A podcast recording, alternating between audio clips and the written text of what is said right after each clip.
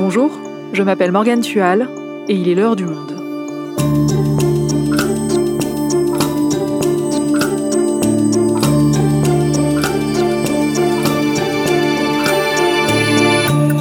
Aujourd'hui, la cinquième vague du Covid-19 est bel et bien là. Depuis le début du mois de novembre, le nombre de personnes infectées ne cesse d'augmenter en France, même si le pays est encore relativement épargné par rapport à ses voisins européens. Allons-nous résister encore longtemps à cette nouvelle vague? De nouvelles mesures de restriction pourraient-elles être prises par l'exécutif? On en discute avec Delphine Roucaute, journaliste au pôle santé du Monde. Covid-19, la France peut-elle résister à la cinquième vague? Un épisode produit par Garance Munoz, réalisation Amandine Robillard.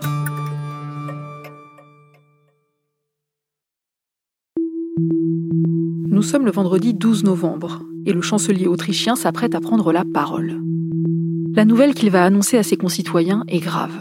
Son pays est depuis quelques semaines très durement frappé par le Covid-19, avec des chiffres de contamination parmi les plus alarmants d'Europe.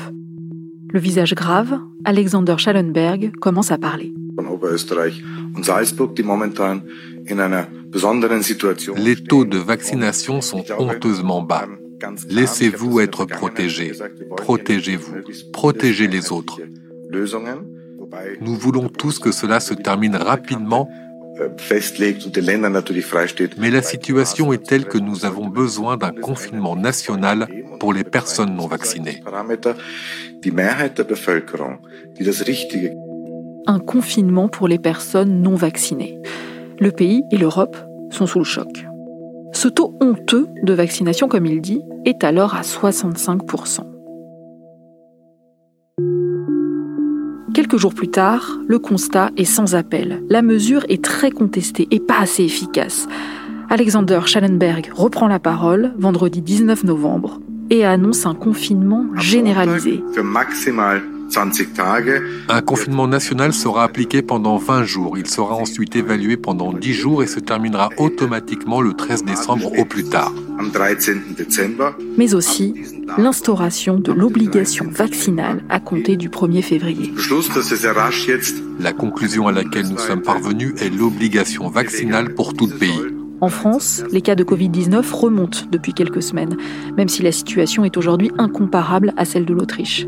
Le taux de vaccination en France est de 76%, soit 11 points de plus. Mais est-ce vraiment suffisant pour traverser cette vague sans se noyer?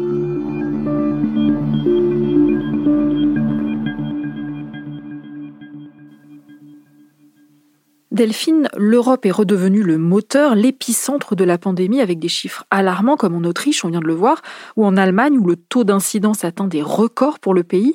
Comment ça s'explique? En effet, euh, l'épidémie reprend de manière très forte en Europe. Alors euh, c'est multifactoriel évidemment, il y a plein de choses qu'on ignore encore sur ce virus, mais il y a quand même plusieurs choses qu'on constate. Tout d'abord, cette reprise, elle, euh, elle vient souligner, elle vient renforcer l'idée qu'il y a un effet saisonnier du SARS-CoV-2 qui reprend donc avec la saison hivernale. Les virus respiratoires se propagent mieux en hiver parce que les muqueuses sont affaiblies par euh, le froid, etc. Mais aussi parce que ça se transmet mieux avec les températures plus basses. Donc il y a cet effet-là qui se remarque, notamment parce que euh, tous les pays européens ne sont pas touchés de la même manière. On voit qu'il y a différents groupes qui se distinguent, notamment entre le nord de l'Europe, qui a été touché plus tôt par les températures basses, et le sud de l'Europe, euh, dans lequel on inclut la France d'ailleurs, qui a connu des températures un petit peu plus douces plus longuement. Mais si l'Europe n'est pas touchée de la même manière selon les pays, j'imagine que ce n'est pas uniquement pour des raisons de climat. Non, évidemment, euh, un des facteurs primordiaux, c'est quand même la couverture vaccinale. Cette différenciation entre l'Europe du Nord et l'Europe du Sud, elle correspond aussi à une couverture vaccinale qui diffère. Par exemple, les pays du Sud, comme le Portugal, l'Espagne, l'Italie et la France, ont une couverture vaccinale qui dépasse les 76%, en l'occurrence pour la France. On parle vraiment en primo-injection hein, et sur la population totale. Outre cet effet saisonnier et les taux de vaccination, il y a plein d'autres facteurs qui rentrent en jeu. Ça va être le respect des gestes barrières, ça va être aussi le type de vaccin utilisé. Par exemple, ben, au Royaume-Uni, qui lui, pour le coup, est un groupe à lui tout seul, puisque la manière dont l'épidémie évolue dans le Royaume-Uni est assez unique. Ils ont été vaccinés essentiellement avec de l'AstraZeneca, ce qui n'est pas le cas de la France, qui a surtout euh, utilisé euh, du Pfizer et du Moderna, donc euh, ces vaccins à ARN messager. Et que font les États les plus durement touchés pour faire face à tout ça? Bah là, on voit que clairement, il y a des mesures sanitaires qui reviennent. Beaucoup de mesures qui avaient été levées, notamment dès le début de l'été, avec euh, l'arrivée des beaux jours et, la baisse des taux d'incidence. Donc euh, là, ce qu'on observe, par exemple, c'est aux Pays-Bas, ils ont mis en place ce qu'ils appellent un confinement partiel, qui ressemble plus à ce qu'on a vécu euh, lors du deuxième confinement, par exemple, des couvre-feux pour les restaurants, les bars, les commerces. Au Royaume-Uni, c'est différent. Là, ils ont décidé d'accélérer sur euh, l'extension de la dose de rappel, ce qu'on appelle aussi euh, de manière un peu abusive la troisième dose. Donc eux, ils ont ouvert cette possibilité euh, pour tous les gens de plus de 40 ans. On peut parler de la Belgique aussi, qui est notre voisin, qui a un taux de vaccination très proche du nôtre, où on a remis en place le port du masque. Eux, par exemple, ils avaient levé cette obligation dans les lieux publics, ce que nous, on n'avait jamais fait. Bah là, ils y reviennent avec le télétravail obligatoire pour les emplois qu'ils permettent. Et l'Autriche est la seule dans l'Union européenne pour l'instant à être allée jusqu'à confiner les non-vaccinés avant de finalement décider de reconfiner toute la population.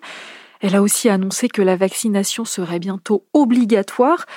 On a appelé pour en parler Jean-Baptiste Chastan, correspondant du Monde à Vienne. Il nous décrit la situation sur place. Alors euh, l'Autriche, euh, depuis lundi matin, est en confinement. Euh, donc ça veut dire que tous les magasins ont fermé, les supermarchés restent ouverts, mais on peut plus aller au restaurant, dans les bars euh, ou aux très traditionnels marchés de Noël qui sont un peu une tradition viennoise et qui ont aussi tous fermé euh, dimanche soir.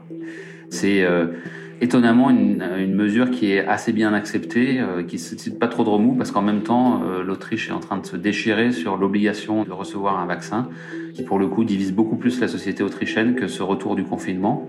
D'autant plus que le confinement autrichien est toujours un peu plus léger que ce qui s'est fait en France, c'est-à-dire qu'il n'y a pas la règle du kilomètre, il n'y a pas besoin d'attestation.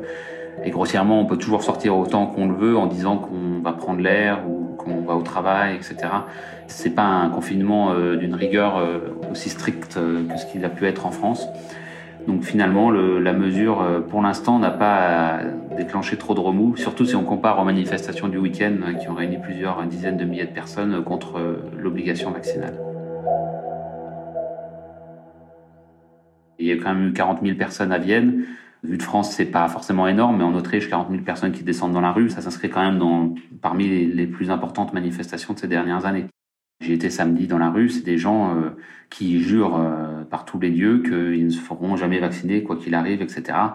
Bon, c'est difficile de savoir une fois que le projet de loi sera entré en vigueur si ça maintiendra comme ça. Mais ce qui est très intéressant, c'est que parfois euh, ces gens-là, ils préfèrent le confinement que le, que le vaccin. Donc, ils trouvent ça moins attentatoire à leur liberté individuelle.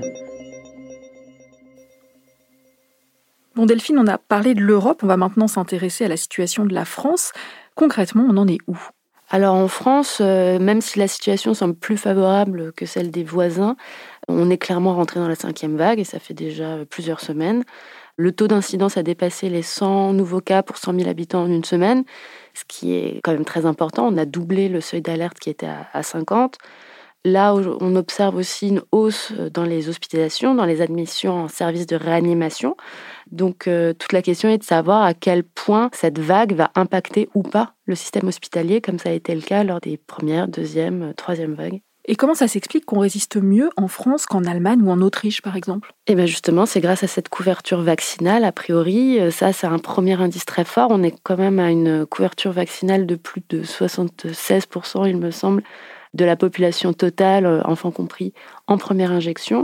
C'est un taux qui est très élevé. Par ailleurs, euh, il y a quand même eu un, maintien des mesures sanitaires en France. Je pense par exemple au port du masque par rapport à d'autres pays comme le Royaume-Uni, les Pays-Bas qui avaient laissé tomber cette mesure-là euh, plus fortement qu'en France. Ça reste quelque chose qui est quand même assez respecté, même si tout le monde observe dans la rue des gens qui le portent mal, sous le nez, etc. Ça reste une pratique qui a été conservée tout au long de la crise en France. Est-ce que ça veut dire que chez nous, ça ne risque pas de dégénérer comme là-bas? Est-ce qu'on sait un peu ce qui nous attend? Alors s'il y a bien une chose que nous a appris cette crise, c'est qu'on ne peut pas euh, dire à l'avance précisément ce qui va se passer, donc il faut être humble par rapport à ça. En revanche, ce qu'on sait, c'est qu'il y a une population importante qui est vulnérable et qui n'est pas du tout vaccinée. Je pense euh, notamment aux plus de 80 ans qui n'ont pas reçu une seule dose de vaccin, ils sont 500 000 aujourd'hui. Par ailleurs, on voit quand même qu'il y a un retour des autres virus. Je pense qu'on l'a tous observé autour de nous, mais ça s'observe particulièrement à l'hôpital.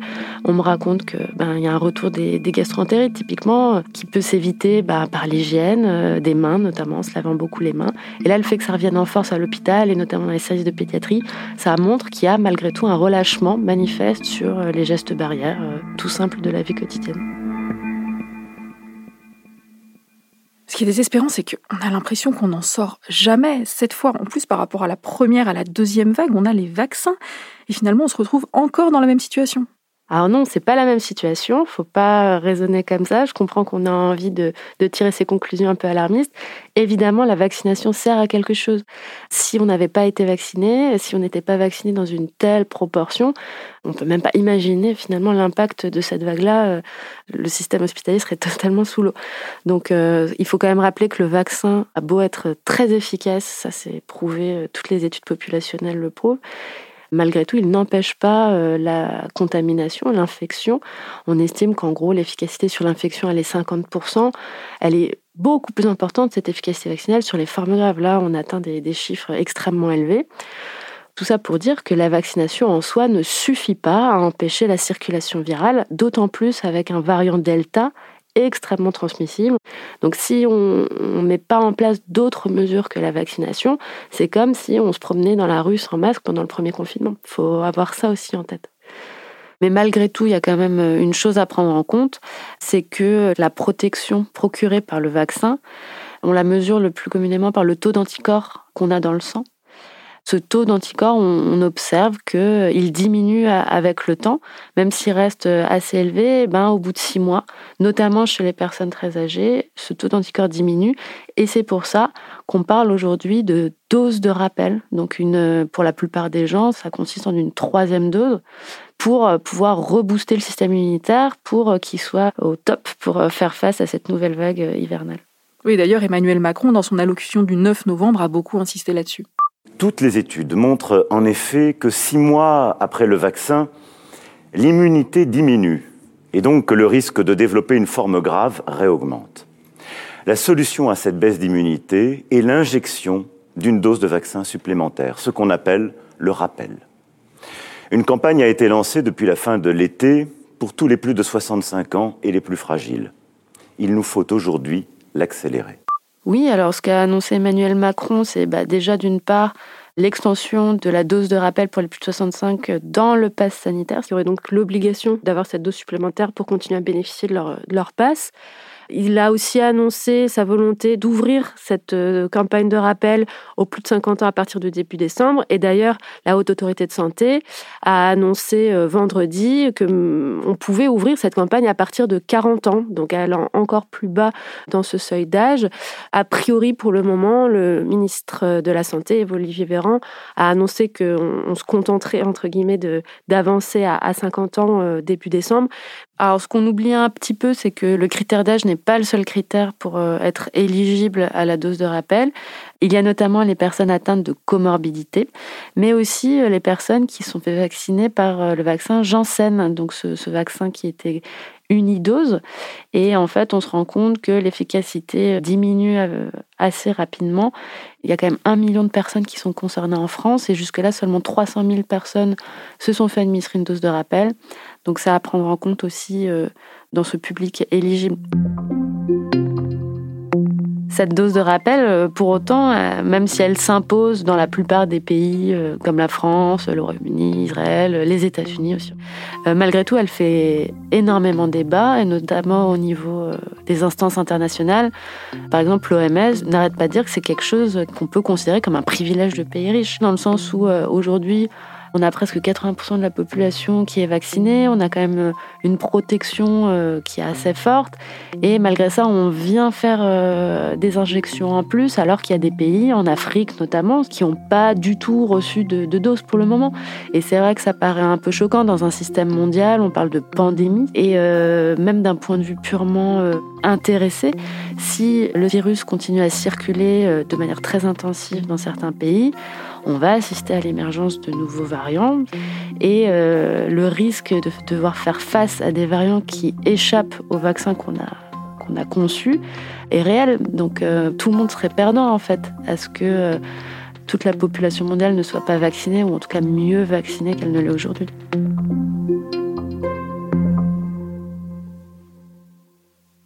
Donc tu l'as dit, la vaccination ne suffit pas. Qu'est-ce qu'il faudrait faire alors en France pour éviter que ça flambe complètement? Pour le coup, le gouvernement mise à fond sur euh, cette dose de rappel, justement. C'est pour ça qu'il y a eu cette prise de parole euh, présidentielle, en faisant le pari que euh, plus on protège rapidement les personnes vulnérables, moins elles iront à l'hôpital. Aujourd'hui, il y a environ un peu moins de la moitié des personnes éligibles qui ont reçu leur dose de rappel. C'est pas très étonnant parce que faut déjà être au courant qu'on est éligible, donc se rappeler qu'on a fait sa dernière dose il y a six mois, refaire les démarches d'aller se faire vacciner. Malgré tout, ça reste assez, assez faible comme couverture vaccinale en dose de rappel. Et par ailleurs, il y a ce relâchement des gestes barres qu'on évoque. Euh, ça paraît un peu euh, scolaire de toujours rappeler ça. Mettez votre masque, lavez-vous les mains, euh, respectez les distanciations sociales. Si vous êtes malade, allez vous faire tester, etc. Isolez-vous si vous avez le Covid.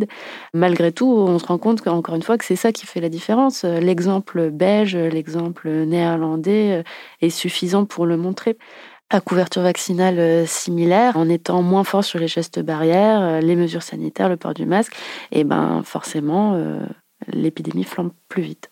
Et on voit qu'autour de nous, il y a un durcissement des mesures jusqu'au confinement en Autriche. En France, les écoliers ont dû remettre le masque, mais est-ce qu'il y a d'autres mesures, de nouvelles mesures qui sont sur la table, qui pourraient être prises par le gouvernement? Alors si on, raisonne euh, vraiment dans le contexte français, aujourd'hui il y a des épidémiologistes par exemple qui appellent à passer du pass sanitaire au pass vaccinal, c'est-à-dire euh, sortir la possibilité d'avoir recours à des tests euh, virologiques pour valider son pass, et juste c'est une manière encore plus forte d'inciter à la vaccination. Un débat qui va arriver très vite sur la table, c'est la vaccination des enfants de moins de 12 ans. Donc aujourd'hui, euh, l'EMA, donc euh, l'Agence européenne du médicament, est en train d'étudier le dossier notamment de Pfizer, mais aussi de Moderna sur euh, la vaccination des enfants. On attend une décision en décembre. Elle devrait venir en France en début d'année. Et puis après, pour le moment, le gouvernement français a exclu l'idée de reconfiner ou même de faire un confinement différencié en fonction du statut vaccinal. Mais on a vu jusque-là que certaines mesures qui étaient exclues a, priori par le gouvernement, bah, typiquement le pass sanitaire, ont finalement été imposées. Donc c'est vrai que c'est difficile de se projeter de manière précise euh, dans l'avenir et même dans l'avenir proche. Bon, et si cette cinquième vague prend encore de l'ampleur en France, si on se retrouve dans la même situation que nos voisins, toi tu as pu discuter avec des soignants, est-ce qu'ils sont prêts? Alors les soignants sont toujours prêts, hein, c'est leur métier. La question c'est de savoir à quel point l'hôpital est capable d'absorber cette cinquième vague.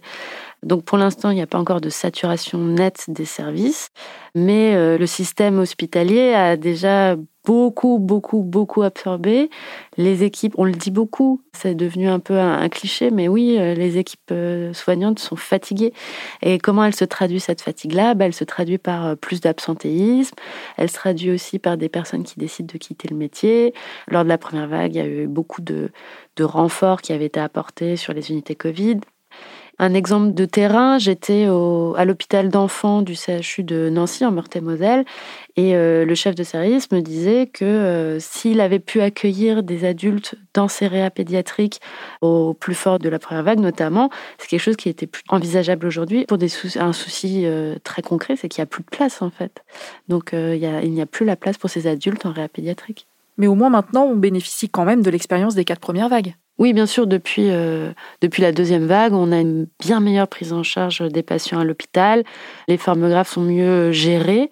Par ailleurs, on peut parler des nouveaux traitements. Il y a quand même les anticorps monoclonaux qui sont utilisés à l'hôpital. C'est un traitement qui coûte très cher, mais qui s'avère très efficace face au Covid-19. Et puis, il y a aussi cet espoir des pilules euh, développées par Merck et puis par Pfizer aussi, dont euh, vous avez parlé dans un récent épisode, qui laisse espérer qu'on ne meurt plus du Covid. Donc a, priori, on évitera plus de morts, mais ce n'est pas pour autant que l'hôpital ne sera pas sous l'eau. C'est d'ailleurs pour ça qu'on parle de vagues. Ça veut dire que le système hospitalier est totalement engorgé. Sinon, on ne parlerait pas de ces pics épidémiques.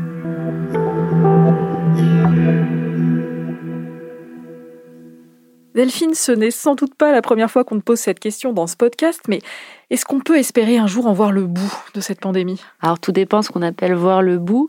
Si c'est éradiquer le virus, non, on n'y arrivera pas. Le virus ne va pas disparaître magiquement. On l'a vu, il trouve des manières de se réinventer, j'allais dire, de muter, de circuler. Euh, malgré tout, il trouve toujours des failles.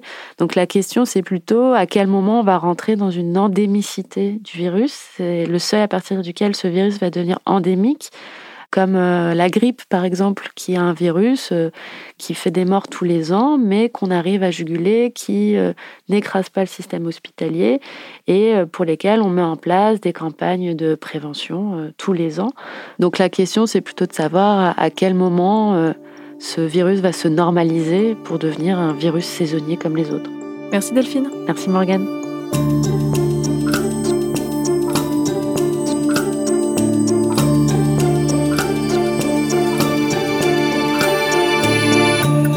Pour suivre l'évolution du virus en France et lire les prochains articles de Delphine Roucaute à ce sujet, rendez-vous dans la rubrique Santé du Monde en vous abonnant sur notre site. C'est la fin de l'heure du monde, le podcast quotidien d'actualité proposé par le journal Le Monde et Spotify. Pour ne rater aucun épisode, vous pouvez vous abonner gratuitement au podcast sur Spotify ou nous retrouver chaque jour sur le site et l'application lemonde.fr. Si vous avez des remarques, des suggestions ou des critiques, n'hésitez pas à nous envoyer un email l'heure du monde@lemonde.fr. L'heure du monde est publiée tous les matins du lundi au vendredi. On se retrouve donc très vite. À bientôt.